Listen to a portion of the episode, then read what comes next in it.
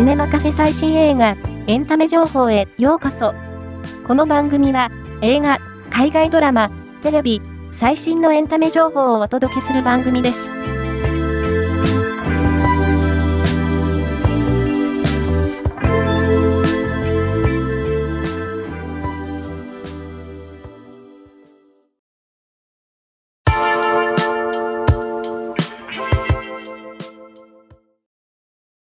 ライアン・レイノルズとヒュージャックマンの二大スター夢の共演、デッドプールウルヴァリンが、7月26日に日米同時公開決定。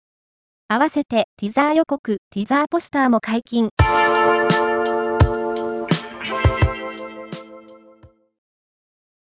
西島秀俊がマエストロを演じる、さよならマエストロの5話が、2月11日に放送。これまでひょうひょうとした姿を見せてきた息子の海が、心の内を吐露するシーンに、共感しかない、泣けたなどの声が上がっている。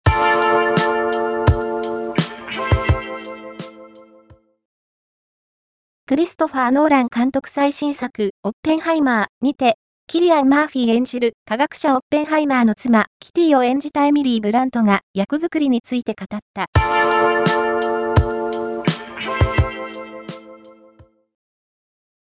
リュウ・ジュンヨルとユヘジンを迎えたアンテジン監督の長編デビュー作、フクロウは、劇場で五感を研ぎ澄ませながら見てこそ、その醍醐味を堪能できる。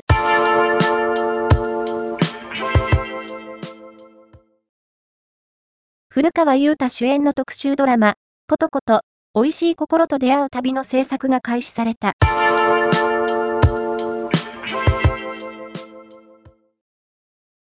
ヘレン・ハントがナレーションを務めるマリッジ、トゥー、マーダー、隠された憎悪が、2月9日より Hulu にて先行配信、2月15日より Unext にて配信開始される。